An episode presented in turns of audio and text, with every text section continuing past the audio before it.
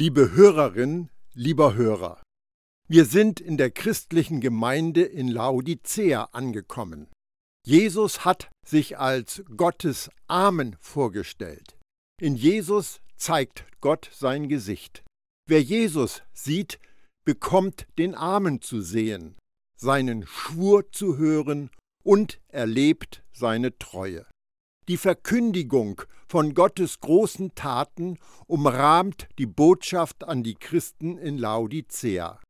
Das geschieht offensichtlich mit Bedacht einer Gemeinde gegenüber, die nichts so nötig hat, wie neu auf Jesus, auf das Evangelium der Gnade ausgerichtet zu werden. Diese Botschaft an die Gemeinde Laodicea unterscheidet sich von den anderen weil sie unentwegt von Jesus spricht und ihn in immer neuen Wendungen an die Lage der Gemeinde heranträgt. Sie setzt wenig voraus und steigt in keinen tieferen biblischen Zusammenhang ein. Stattdessen knüpft sie aber besonders deutlich bei der Situation der Gemeinde an. Nicht nur Jesus, offensichtlich auch der Satan weiß, um den geistlichen Tiefstand der Gemeinde. Darum lässt er sie vollständig in Ruhe. Wir hören nichts von Verführung oder Verfolgung, von Verleugnen, Abfall oder Erschütterung. Alles scheint intakt, alles findet statt. Der Mitgliederstand gibt zu keiner Sorge Anlass. Ja, die lauen Glieder halten den Herrn Jesus für so harmlos, dass sie nicht einmal austreten. Wir haben von dem seltsam anmutenden Wunsch von Jesus gehört, dass die Gemeinde doch kalt oder heiß wäre. Beides zieht er der gegenwärtigen Situation vor. Doch du bist lau, weder heiß noch kalt. Offenbarung 3, Vers 16. Ich habe viele Deutungen für das Lausein der Gemeinde gehört. Für mich am einleuchtendsten ist, dass die Christen in Laodicea Gesetz und Gnade durcheinandergewürfelt haben und damit aus keinem der beiden irgendeinen Nutzen ziehen konnten. Dieses Mixen war kein bewusstes Vorgehen, denn die Gnade kann gar nicht mit dem Gesetz verbunden werden.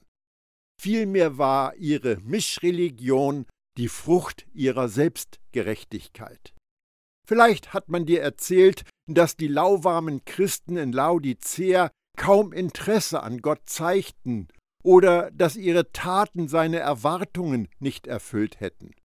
Als ob wir uns für Gottes Reich mit unseren Werken qualifizieren könnten. Oder vielleicht klingt dir in den Ohren, dass die Christen in Laodicea nicht vollständig gerettet waren. Sie waren halb drinnen in Gottes Königsherrschaft und halb draußen. Als ob so etwas möglich wäre. In einem Kommentar habe ich Folgendes gelesen. Für kochendes oder kaltes Wasser gibt es Verwendung. Aber wen soll lauwarmes Wasser stärken oder erquicken? Hier wird es Christus angeboten, denn er schmeckt es in seinem Mund. Es widert ihn an. Er ist zu Gast in Laodicea und sie schenken ihm seelenruhig lauwarm ein. Sie bedienen ihn mit ihrem trägen Dienst, mit ihren schleppenden Gottesdiensten, leiernden Gebeten und mit ihrer nachlässigen Seelsorge. Ich weiß, sagt der Herr zu diesem Treiben. Selbstverständlich weiß er, denn er bekommt es ja zu schmecken. Alle Gemeindelauheit, alles träge und uninteressierte Wesen, auch Menschen gegenüber, verletzt ihn. Solche Auslegungen kommen aus der von Menschen gemachten Religion und haben mit dem Evangelium der Gnade überhaupt nichts zu tun. Bei Lauwarm geht es nicht darum, ob jemand versäumt hat, die richtige Menge Eifer zu erreichen oder die maximale Leistung abzuliefern. Lauwarm bekommst du, wenn du heißes mit kaltem mischt, Lauwarm wird das christliche Leben, wenn du eine Mixtur herstellst aus dem neuen Bund der Gnade und dem alten Bund der Werke, dem neuen Gesetz, das ins Herz geschrieben ist, und dem alten Gesetz, das in Stein eingraviert war, der Ruhe des neuen Bundes mit den unaufhörlichen Forderungen des alten Bundes, den unauflöslichen Verheißungen, die Gott gegeben hat, und den brüchigen Zusagen von Menschen, der Freiheit von Zion und der Knechtschaft vom Sinai, aus dem Dienst, in dem es keine Verurteilung mehr gibt, und dem Dienst, der verdammt. Ein lauwarmer Mensch ist im Grunde selbstgerecht und selbstgefällig. Er lebt mit der Einstellung, das schaffe ich schon selbst, dazu brauche ich Gottes Hilfe nicht. Selbstgerechtigkeit ist wie ein belebendes, wohltuendes Lüftchen, aber tödlich und schädlich wie das Gift einer Kobra. Das Problem der Christen in Laodicea war nicht mangelnder Eifer oder Unfähigkeit, sondern ihr Vertrauen in sich selbst. Sie waren süchtig nach dem lauwarmen Trank selbstgebrauter Gerechtigkeit. Damit wir das nicht durcheinander bringen. Lauwarm werden wir nicht, wenn unsere fromme Begeisterung nachlässt, sondern wenn billiges Gesetz gepredigt wird. Die Christen in Laodicea haben es damit zu einiger Berühmtheit gebracht, dass sie lauwarm waren. Aber jeder von uns kann lauwarm werden. Alles, was du dazu brauchst, ist ein bisschen Gesetz. In der Bibel finden wir ein großes Gesetz, dem niemand gerecht werden kann. Es ist ein Gesetz, das das Ego zerschlagen und prahlende Münder zum Schweigen bringen soll. Aber selbstgerechte Religion nimmt dieses gewaltige Gesetz und zerteilt es in Häppchen, aus dem man sich die aussucht, die man meint meistern zu können. Indem man Gottes Gesetz verharmlost und herabsetzt, macht man sich selbst lauwarm. Ein oft gehörter Warnruf ist, dass die gegenwärtige Kirche durch billige Gnade zu Fall gebracht wird. Aber das ist Unfug. Gnade ist ein freies Geschenk, sonst wäre es keine Gnade. Im Gegensatz zu dem, was religiöse Leute dich glauben machen wollen, ist das größte Problem, mit dem die Kirche sich konfrontiert sieht, nicht billige Gnade, sondern billiges Gesetz oder die Lüge, dass Gott mit etwas Geringerem zufrieden ist als mit der vollkommenen Gerechtigkeit von Jesus. Billiges Gesetz kann gut getarnt daherkommen, verpackt als Streben nach Heiligkeit oder als geistliche Übungen. Es kann sich zeigen in der Betonung deiner Opfer, die du bringst, oder in den Versprechen, die du abgibst. Billiges Gesetz kann viele Formen annehmen, aber ausnahmslos strömt es den unverkennbaren und ekelerregenden Gestank der Selbstgerechtigkeit aus. Warum waren wohl gerade die Christen in Laodicea in Jesus Augen lauwarm? Jeder kann selbstgerecht und lauwarm sein, aber die Gemeinde in Laodicea war lauwarm, weil sie fast total aus Juden bestand. Laodicea war eine multikulturelle Stadt. Zu ihren Bürgern gehörten Phrygier, Lyder, Mazedonier, Syrer, Thraker und eine beträchtliche Anzahl von Juden. Es sollen um 100 nach Christus mehr als 10.000 Juden in Laodicea gelebt haben. Das sind schon eine ziemliche Menge Juden an einem Ort. Jedoch haben die Christen, anders als in Smyrna und Philadelphia, offensichtlich keine religiöse Verfolgung erlebt. Es gibt keine Erwähnung einer Synagoge des Satans, keinen Tadel für die, die sagen, sie seien Juden.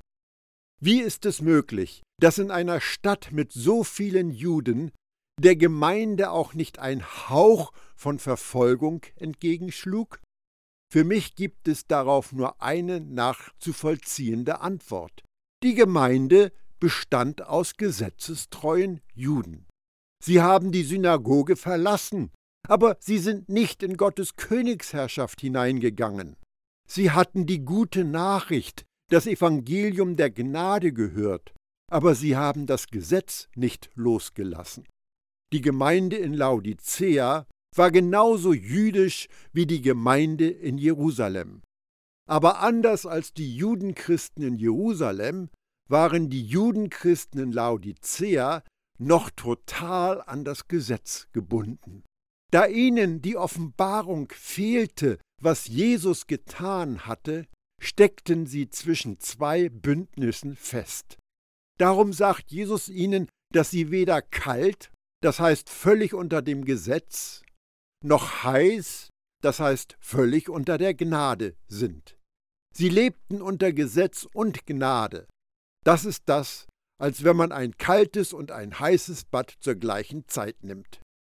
Aber so etwas ist nicht auf die Christen in Laodicea begrenzt.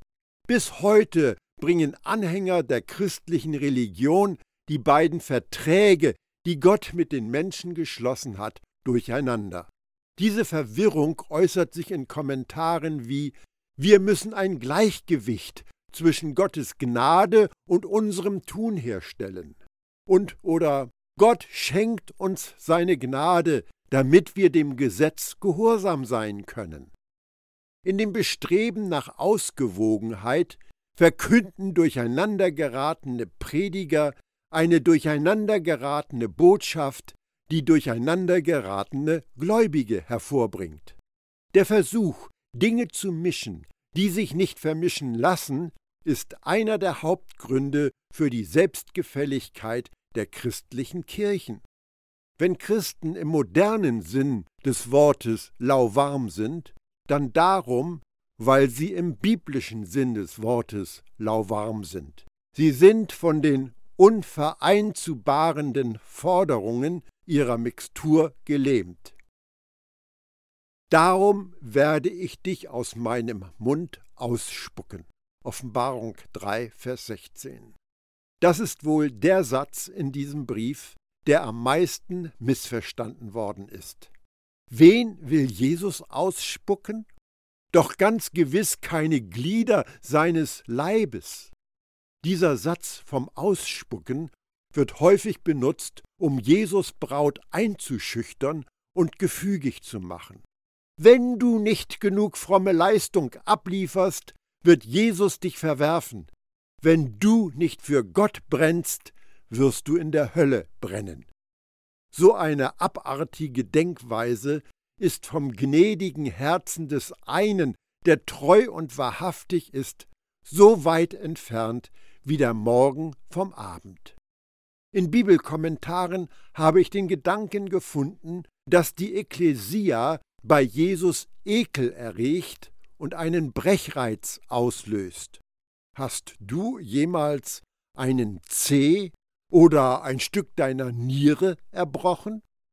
So lächerlich das klingt, aber es ist genau das, was manche fürchten, dass es geschehen könnte. Jesus erbricht Teile seines Leibes. Dankenswerterweise wird dieses schreckliche Bild von der Bibel widerlegt. Jesus selbst versichert uns, und wer auch immer zu mir kommt, ich werde ihn nie und nimmer hinauswerfen. Johannes 6, Vers 37. Da Jesus niemals jemand von sich stößt, der zu ihm kommt oder zu ihm gehört, wer steht dann in der Gefahr, ausgespuckt zu werden?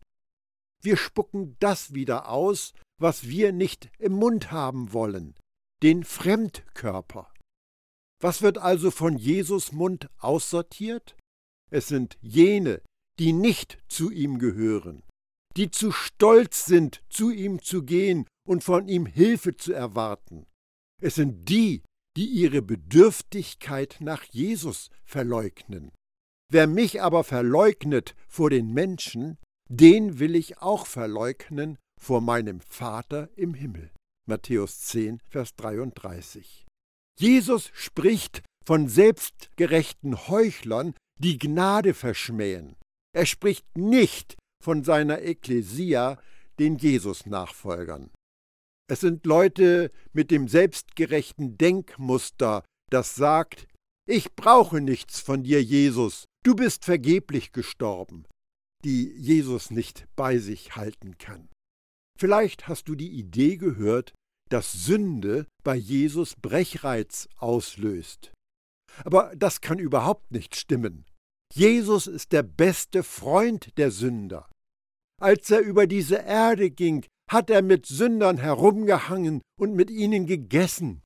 Sünde ist für den Retter der Menschheit kein Problem, denn seine Gnade hat alle Sünde aus der Welt geschafft. Aber Gnade kann nicht mit Selbstgerechtigkeit umgehen, weil der Selbstgerechte sie nicht haben will. Ein selbstgerechter Mensch kann und will nicht Jesus vertrauen, und deshalb kann er Gottes Antlitz nicht sehen. Nur der nackte Mensch wird sich jemals an Jesus wenden, um bekleidet zu werden. Nur der hungrige Mensch wird jemals Jesus als seine Nahrung annehmen. Nur die durstige Seele wird jemals zu der Quelle von Bethlehem gehen, um ihren Durst zu löschen. Die Nackten, die Hungrigen, die Durstigen sind stets herzlich willkommen.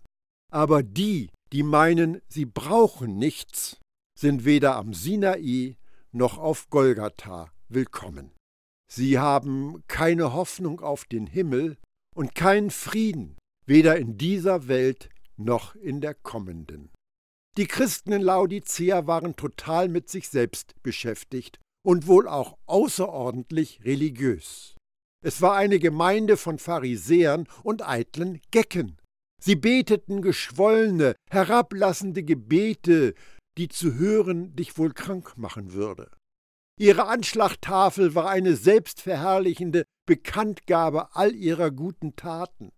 Ihre Predigten waren sich lobende Selbstgespräche. Ihre Zeugnisse waren viele Variationen der Weise von I did it my way. Ich habe es auf meine Art getan. Wenn du die Christen Laodicea gefragt hättest, warum sie tun, was sie tun, hätten sie sich gewiss darüber ausgelassen, wie wichtig Wohltätigkeit und Pflicht sind. Wenn jemand so gesegnet ist, wie ich es bin, dann fühlt man eine Verpflichtung, der Gemeinschaft etwas zurückzugeben. Ihre Motive waren widerlich. In vielen Kommentaren zur Offenbarung 3 wird behauptet, dass Laodicea in der Mitte zwischen den heißen Quellen von Hierapolis und dem kalten Wasser von Kolossä gelegen hat. Demnach hätten die Laodiceer, da es ihnen an einer eigenen verlässlichen Wasserversorgung gemangelt hat, eine Wasserleitung zu einer oder beiden Quellen gelegt. Je nachdem, wer die Geschichte erzählt, war das Wasser ursprünglich eiskalt und erwärmte sich auf dem Weg nach Laodicea, oder es war siedend heiß und kühlte ab. In beiden Fällen wäre das Wasser in Laodicea lauwarm angekommen und ungenießbar gewesen. Die Geschichte klingt gut, ist aber weitgehend ein Märchen. Laodicea lag an dem Zusammenfluss von zwei kleineren Gewässern zum Fluss Lykos. Der griechische Geschichtsschreiber und Geograph Strabon, der etwa von 63 vor Christus bis 23 nach Christus gelebt hatte, berichtete, dass diese Flüsse Laodicea mit trinkbarem Wasser versorgten. Es stimmt, dass die wachsende Stadt auf eine Wasserversorgung von außerhalb angewiesen war, wie Ephesus, Smyrna, Pergamon und Sardes. Aber der dafür gebaute Aquädukt verband Laodicea weder mit Hierapolis noch mit Kolossea. Es gibt auch keine Hinweise, dass das Wasser aus dem Aquädukt wegen seiner Temperatur zu beanstanden gewesen wäre. Auf der Suche nach geistlichen Parallelen haben sich die Kommentatoren in allen möglichen hydrologischen Knoten verheddert. Tatsache ist, dass alles Wasser in der Region einen sehr hohen Mineralanteil hatte und daher nicht besonders gut schmeckte. Das angeblich gesunde Wasser, das in Hierapolis aus dem Boden blubberte, war so mit Calcium gesättigt, dass es beim Abfließen schöne weiße Terrassen hinterließ. Es mag sein, dass Laodicea zum Begriff für schlechtes Wasser geworden war, aber Jesus schreibt keinen Reisebericht und sein Argument scheint missverstanden zu sein. Wenn jemand etwas trinken möchte, das entweder kalt oder heiß ist, dann erfüllt ein lauwarmes Getränk nicht die Erwartungen. Ich wünschte, du wärst kalt. Wenn du schon einen ganzen Tag unter der heißen Sonne gearbeitet hast, kennst du das Verlangen nach einem kalten Getränk. Ich wünschte, du wärst heiß. Wenn du draußen in Eiseskälte warst und bis auf die Knochen durchgefroren bist, dann weißt du ein heißes Getränk zu schätzen. Jesus bekommt weder das eine noch das andere von den Christen in Laodicea. Stattdessen wird ihm ein laues, ekelhaftes Gebräu gereicht, das einen Brechreiz auslöst. Seine abstoßende Reaktion ist ein lebendiges Bild dafür, wie sich unsere Selbstgerechtigkeit auf den einen auswirkt, der für uns gestorben ist.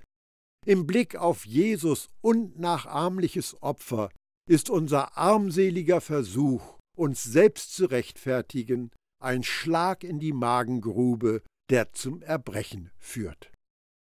Weil du sagst, ich bin reich und bin reich geworden und brauche nichts. Offenbarung 3, Vers 17. Zum ersten und einzigen Mal hören wir die Christen von Laodicea sprechen. In ihren paar Worten hören wir Überheblichkeit, Selbstsicherheit und eine starke Portion von Adams Streben nach Unabhängigkeit. Ich bin reich. Wenn du einen Bürger von Laodicea auf einer Party getroffen hättest, wäre dir sofort aufgefallen, dass er vermögend ist. Wie die Pharisäer hingen die Laodiceer am Geld. Ihre Werteskala wurde vom Reichtum bestimmt, denn der war der unanfechtbare Beweis ihres Erfolgs. Ich bin reich, weil ich Gottes Gesetz beachtet und mir seine Gunst erworben habe. Mein Wohlstand ist ein Zeichen, dass Gott Freude an mir hat. Die Christen in Laodicea waren Gewinner im Spiel des Lebens, und sie wussten es. Ich bin reich geworden, damit wir uns nicht falsch verstehen. Es ist nichts Verkehrtes daran, reich zu sein. Abraham, David, Josef und viele andere gottesfürchtige Menschen besaßen Reichtum. Aber die Christen von Laodicea gaben damit an, dass sie reich geworden sind. Sie waren mal arm, aber jetzt sind sie reich und sie klopften sich für ihre Leistung auf die eigene Schulter. Sieh her, wie ich es aus eigener Kraft ganz nach oben geschafft habe. Jesus lässt in einem Gleichnis, das er erzählt hat, einen erfolgreichen Landwirt sagen, und dann werde ich mich zurücklehnen und mir sagen, mein Freund, du hast für Jahre genug eingelagert. Genieße das Leben. Iss, trink und sei fröhlich. Lukas 12, Vers 19. Dann sagt Jesus zu dem Menschen, der so denkt, Du Narr! Das Selbstverständnis der Christen in Laodicea erinnert uns an das Prahlen von Israel. So sagt sich Israel. Ich bin reich geworden. Ich habe ein großes Vermögen angehäuft. Niemand kann mir nachsagen, dass ich meine Gewinne erschwindelt hätte. Mein Ruf ist untadelig. Hosea 12, Vers 9. Aber Gottes Bewertung lautete ganz anders. Israel ist wie ein Händler, der betrügt, indem er mit falschen Gewichten arbeitet. Er liebt es, andere zu übervorteilen. Hosea 12, Vers 8. In der gleichen Weise, wie Versagen zu Verzweiflung führen kann, kann Erfolg, Stolz und Selbstgerechtigkeit Vorschub leisten. Das scheint in der Gemeinde Laodicea der Fall gewesen zu sein. Ich brauche nichts. Das Ziel eines Lebens, in dem man es durch eigene Kraft nach oben geschafft hat, ist, auf eigenen Füßen zu stehen und auf niemand angewiesen zu sein. Man kennt die Neigung der Erfolgsmenschen, in ihren Erinnerungen zu graben, wie sie einst ihr Unternehmen aufgebaut haben. Damals habe ich ein kleines Geschäft übernommen. Jetzt besitze ich eine international tätige Ladenkette. Und darin waren die Christen in Laodicea spektakulär erfolgreich. Sie waren Tatmenschen, deren Produkte auf der ganzen Welt bekannt waren. Nichts konnte ihr ehrgeiziges Streben aufhalten, nicht einmal Naturkatastrophen. Auch hier kann uns die Geschichte wieder das Verständnis erweitern.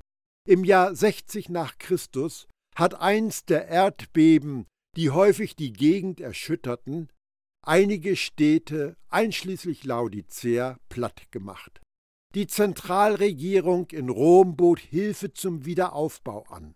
Die Bürger von Laodicea lehnten sie ab. Wir brauchen eure Hilfe nicht. Der römische Senator Tacitus berichtet in seinen Annalen, eine der berühmtesten Städte von Asia, Laodicea, wurde in demselben Jahr, gemeint ist 60 nach Christus, von einem Erdbeben zerstört und wurde ohne eine Hilfe von uns mit ihren eigenen Mitteln wiederhergestellt. Anders als in Sardes und in Philadelphia bauten die Bürger von Laodicea ihre Stadt selbst wieder auf. Gebäude, die aus dem städtischen Vermögen finanziert wurden, waren mit der stolzen Inschrift verziert, erbaut mit unseren eigenen Mitteln.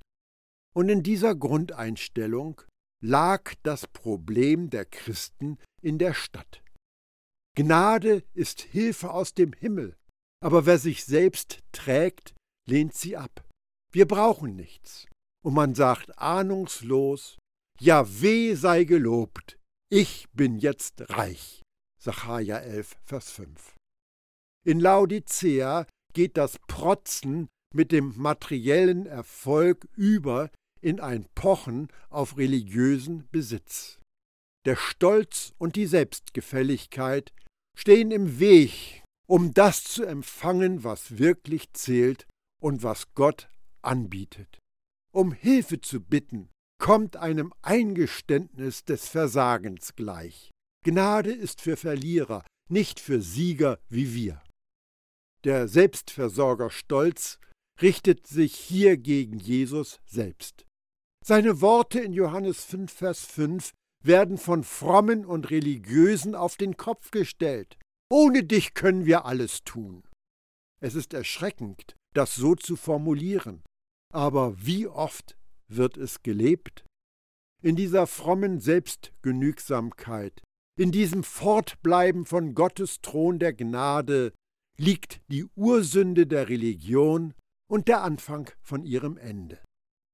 Damit beende ich für heute meine Gedanken und lade dich ein, wieder dabei zu sein, wenn wir Gottes Gnade im Brief an die Christen in Laodicea nachspüren.